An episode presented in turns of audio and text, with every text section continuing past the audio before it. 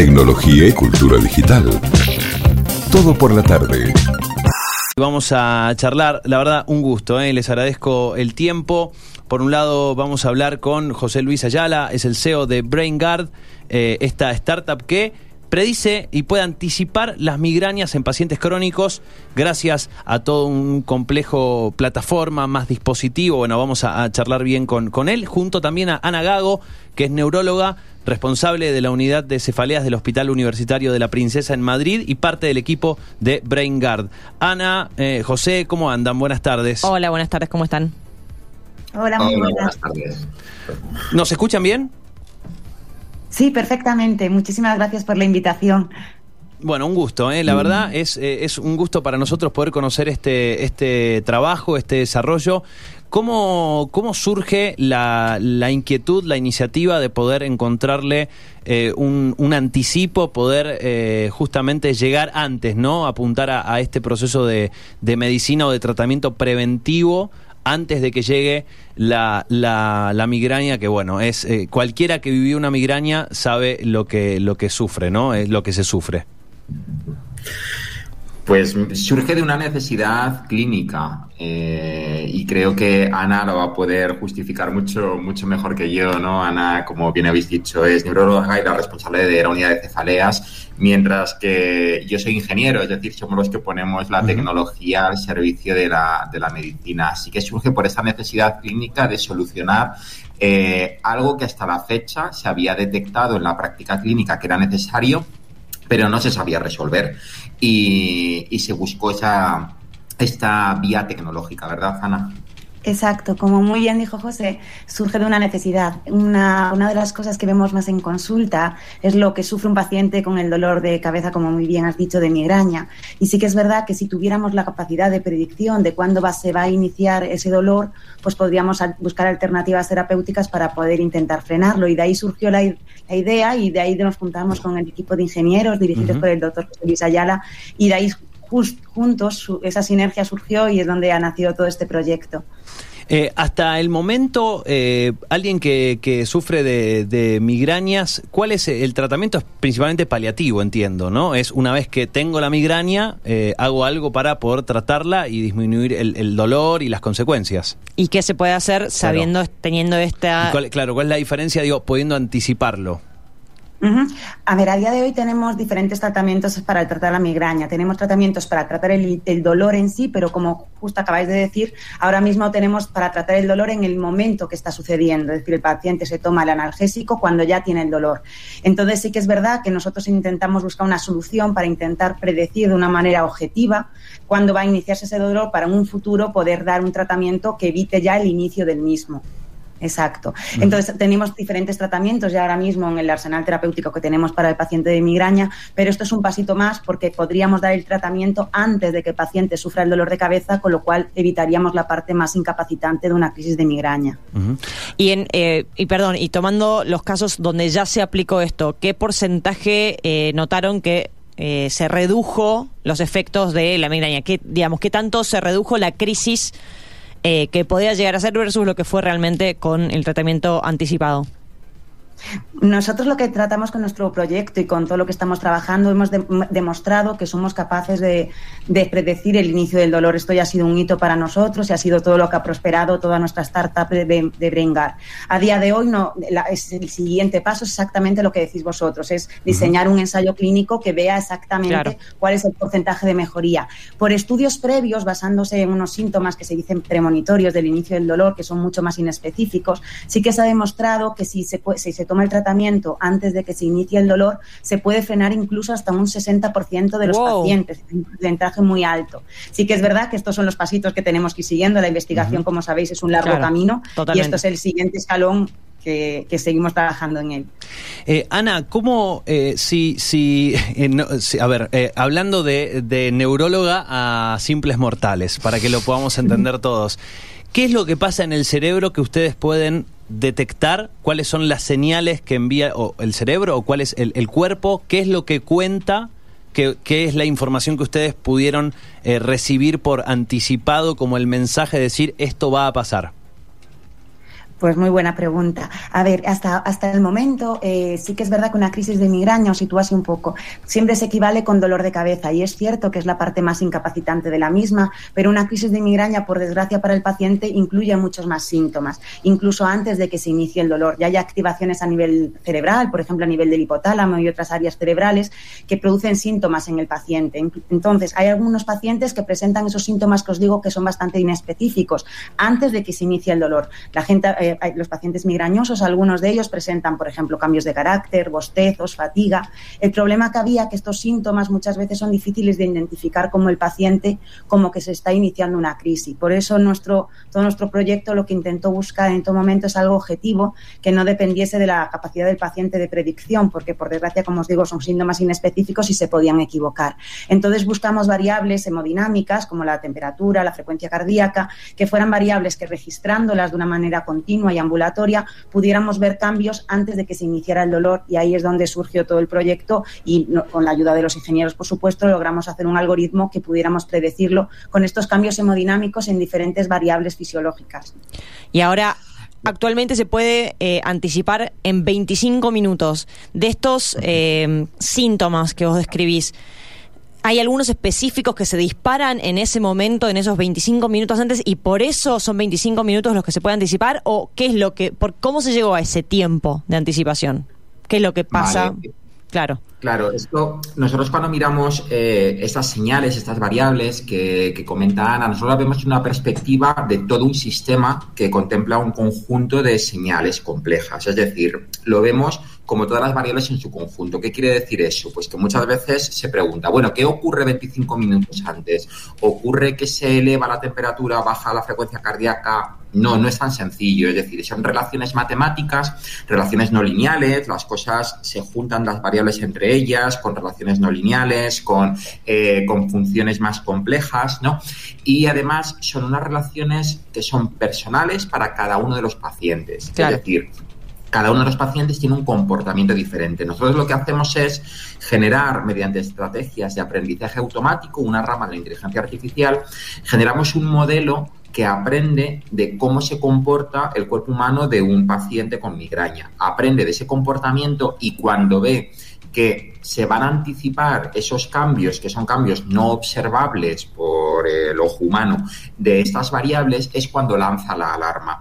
Si nosotros luego comparamos y vemos eh, con cuánto tiempo hemos predecido en cada uno de los, de los pacientes y hacemos la media, pues llegamos a esa media de 25 minutos de alteración. Hay pacientes que podemos predecir con mayor de con más de 25 minutos, llegamos incluso hasta 45 minutos de ah, adelanto. Pero la media, al final, es que tenemos para todos los pacientes y para todas las migrañas de cada paciente una capacidad de predicción alrededor de esos 25 claro. minutos.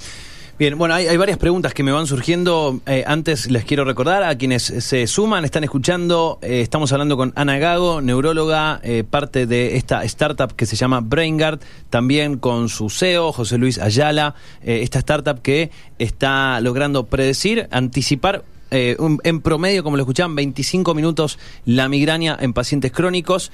Eh, y ahora, eh, así como le preguntaba a Ana que cuál era justamente el trabajo en, ir detectando esta serie de, elementos, de indicadores, cómo se lleva toda esa información o cómo se lleva todo ese, todo esa, ese procesamiento hacia eh, la tecnología, ¿no? Hacia los dispositivos que utilizan y la plataforma que desarrollaron. Eh, ¿Cómo entra eso en conjunto? ¿Cómo se trabaja eso en conjunto?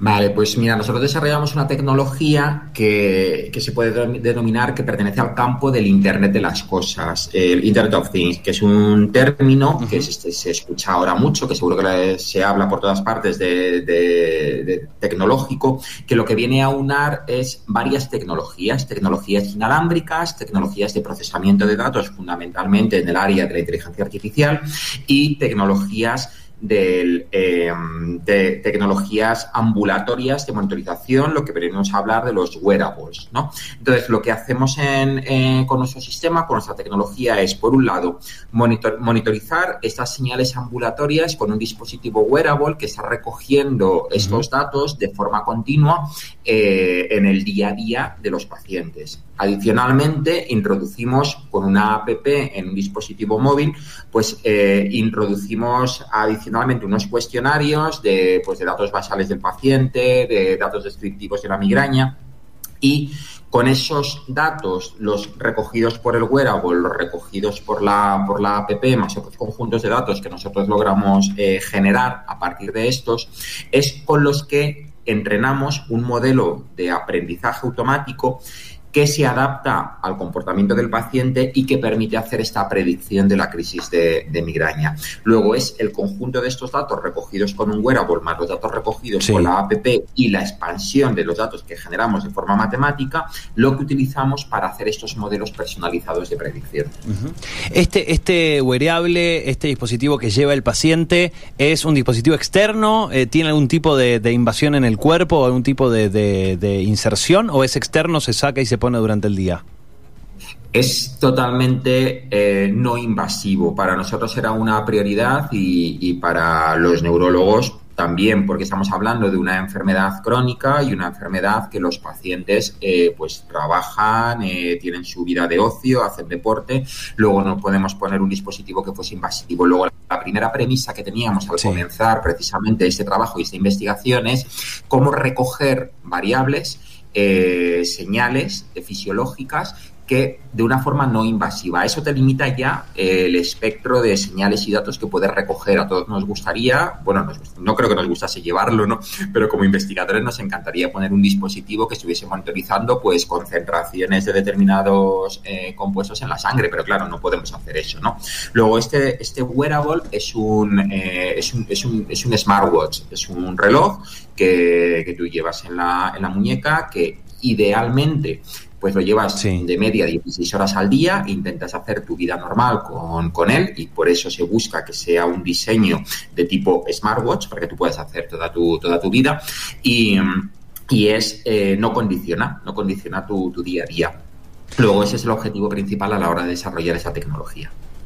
Ese, bueno, es, es, es, alucinante, porque se me van ocurriendo otras cosas, porque una vez, eh, me imagino, eh, ustedes pónganme el, el, freno, decir, pará, pará, Fernando, te está yendo por las ramas, pero eh, me imagino que cuando logra anticiparse, me imagino también en que puede llegar a optimizarse el tratamiento médico o la, o la pastilla que uno toma, el medicamento que uno sí, toma. a largo plazo. Digo, ustedes tienen o han pensado en la idea de decir, si logramos saber cuáles son las los mensajes que envía, eh, perdón, lo, lo, lo, lo, poco, rudimentario. Sí, lo rudimentario de la, de, la expresión. Pero si, si yo logro detectar cuáles son los mensajes que me envía el cuerpo anticipadamente para decir voy a, voy a desarrollar una migraña, eh, podemos pensar en eh, optimizar la, la, medicina que yo tomo o el tratamiento para que justamente ataque o aborde específicamente los síntomas que está teniendo el cuerpo? Exacto, muy, es que lo has dicho muy bien. Es decir, que cuando nosotros ahora mismo en, la, en, el tratamiento de consulta, cuando tratamos a un paciente con migraña, siempre le decimos, sobre todo en aquellos pacientes que tienen crisis muy intensas de dolor, que tienen que tratarse de la manera más precoz posible, porque cuando ya el, el dolor está muy instaurado, cuando lleva más de una hora, pues eh, hay ya se nos metemos en un ciclo donde es mucho más difícil de salir. Entonces, si sabemos incluso antes de que se inicie ese ciclo que va a empezar y lo cortamos, pues lo, optimizaremos muchísimo mejor el tratamiento. Porque imaginaros, si yo tengo una, crisis de migraña, e inicias el dolor y me tomo un ibuprofeno, cuando ya lleva cuatro horas, pues probablemente me tendré que tomar otro ibuprofeno al cabo de un rato y al cabo de un rato otro o un rescate de un triptán o de otros fármacos que son, se toman para la migraña. Al final tomaré muchísimos analgésicos para cortar esa crisis de migraña que está siendo muy intensa y no la hemos frenado lo suficiente. Entonces, si lo tomamos de forma más precoz, incluso al inicio del dolor, como os digo, ya cuando se activó a nivel cerebral la migraña, pero todavía no se ha iniciado el dolor, pues podremos tener muchísimo, probablemente con un analgésico único, quizás podamos frenar totalmente el ciclo del dolor. Es eh, bueno, otro, otro aspecto es obviamente en este momento todas las personas que están escuchando esta nota que tienen migraña dicen, dame, toma todo mi dinero, quiero. Claro, ¿en qué, ¿en qué estadio están de su desarrollo y eh, cuáles son las perspectivas para empezar a comercializarlo? Me imagino que esto irá escalando a medida que se, se, vaya desarrollando y que me imagino podrá llegar a, a, cualquier parte del mundo. Pero ¿cómo son los estadios del desarrollo y en cuál están actualmente? Bueno, pues lo primero, explicar un poco que eh, cómo de difícil es pasar de lo que es una investigación clínica y de laboratorio en este caso a un dispositivo comercial o a una tecnología comercial cuando estamos hablando de salud, ¿no? El proceso regulatorio que hay por detrás, estos marcajes CE o FDA para que eh, una tecnología de este, de este calibre se pueda comercializar en todo el mundo, pues exige unos plazos, unos plazos, unos requisitos en cuanto a estudios clínicos, en cuanto al número de pacientes, etc. etc ¿no? Nosotros podemos decir que, eh, que, estamos muy cerca de tener, pues con un poco de suerte, a lo mejor antes de verano, eh, tendremos un piloto ya funcionando de parte de la tecnología en varios hospitales en territorio nacional, en territorio español, ¿no? En principio, por aquello de tenerlo más controlado y a partir de, de ahí esa tecnología va a ir escalando al resto de países, ¿no? Primero en un ambiente más controlado que mediante eh, pues hospitales en concreto donde se vaya se vaya validando y luego ya de una forma eh, global en la que los pacientes con migraña gracias a la recomendación de su neurólogo puedan acceder a la tecnología no luego en el momento en el que estamos ahora mismo es eh, estas etapas de nuevas validaciones clínicas de cara a las, certificaciones etc etc y que, más o menos verán la luz a lo largo de verano de este año. Bien, o sea, en el verano, el verano de este año que será nuestro nuestro invierno, o sea, nuestro invierno 2021. Sí, perdón. No, no, no, está bien, pero para, para ordenarme un poco con, los meses, estamos pensando en, unos meses nomás. Vamos, sí, junio, julio, agosto. Eso es, perdón, perdón, no había hecho el, cambio. Ahora, las personas que están eh, ayudando o bueno, participando de este estudio, ¿cuánto tiempo tienen que tener puesto el dispositivo para que ustedes puedan llegar a, las conclusiones en cada caso, a, recabar la información necesaria para poder sacar conclusiones en cada caso. ¿Y qué sucede al momento, digamos, si una persona en, un momento determinado dice, bueno, yo no quiero participar más del estudio, ¿cómo, cómo se procede? ¿Qué pasa con la información? Eh, ¿Esa persona sigue teniendo acceso a la información que se había recabado? Eh, ¿O cuál, cuál es el tiempo que ustedes estiman necesario y recomiendan a cada una de las personas que se inscribe para que tengan que, eh, que, tenga que participar? Vale, nosotros aproximadamente, y que me corrija, me corrija Ana, porque la parte de estudio clínico lo llevan mucho mejor ellos, ¿no? Aproximadamente utilizamos a los pacientes durante unos dos meses. No es el, el tiempo de monitorización, sino es el número de crisis que tenga el paciente, mm, lo que necesitamos. Luego, pacientes que tengan un mayor número de crisis para que los algoritmos aprendan antes, pues antes tendremos ese conjunto de datos, tendremos ese modelo de que se genera automáticamente para el paciente y, la tecnología ya estará funcionando para este paciente de cara a que también para que los pacientes no estén un largo tiempo en un estudio clínico, eh, inicialmente reclutar pacientes que tienen un número eh, suficiente de crisis de migraña al mes. Es decir, pacientes que tengan 3, 4 crisis de migraña al mes, pues es estupendo para nosotros porque van a estar menor, tiempo en el, en el reclutamiento. En cuanto al acceso a los datos o la baja voluntaria de un paciente en un estudio clínico, eso es algo contemplado en todos los protocolos éticos de, eh, de participación en estudio clínico. Todos los estudios clínicos que hacemos pasan por un comité ético del, del hospital que previamente revisa ese protocolo y donde además eh, los pacientes ceden voluntariamente esos datos para el desarrollo de una tecnología de la que posteriormente se van a poder beneficiar. Pero el propietario del dato en un estudio clínico siempre es el paciente. Si eh, esos datos que nosotros recogemos son totalmente anónimos, es decir, desde el momento que se empieza a trabajar con, con el dato, el dato está anonimizado, es decir, no se puede identificar nunca los datos de las señales hemodinámicas, los recogidos con la APP, con un paciente en concreto para proteger precisamente, para Mm, salvaguardar esa protección de, protección de datos. ¿no? Y además todo el almacenamiento que se hace es siguiendo las directrices de seguridad, de privacidad del dato.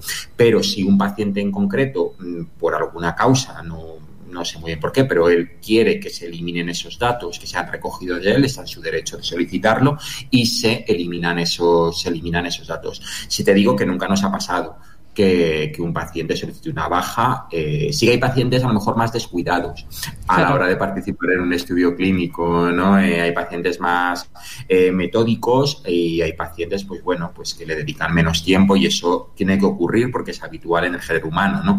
Pero si un paciente decide por alguna razón causar la baja y comunica que quiere que esos datos se, se destruyan, se eliminen, no se utilicen, posteriormente, aunque sean anónimos, se harían perfectamente.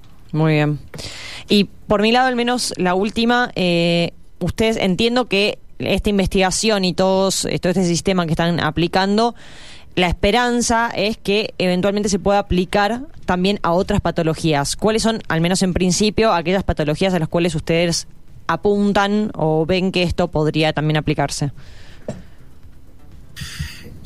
Sí, como, como, bien comentas, esta es una, una, tecnología que en nuestro campo de investigación ya intentamos y ya estamos aplicando en otras, eh, en otras patologías, ¿no? Desde un punto de vista de la investigación. Son todavía resultados menos maduros que los que tenemos para la migraña. Para la migraña estamos en una tecnología que eh, pues está cercana a su, a su comercialización o a encontrarla en, distribución, mientras que para otras patologías con las que trabajamos todavía estamos en el ámbito de la investigación, de saber si los resultados son suficientemente buenos. En concreto, Trabajamos en patologías como es eh, el ictus, donde también hacemos técnicas de predicción y diagnóstico de forma ambulatoria, no, eh, no invasiva.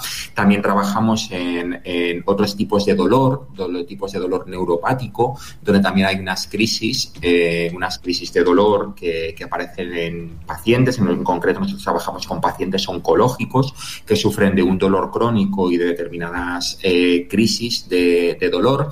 Trabajamos también también en el ámbito cardiovascular, eh, para, hacer predicción de determinadas crisis cardiovasculares.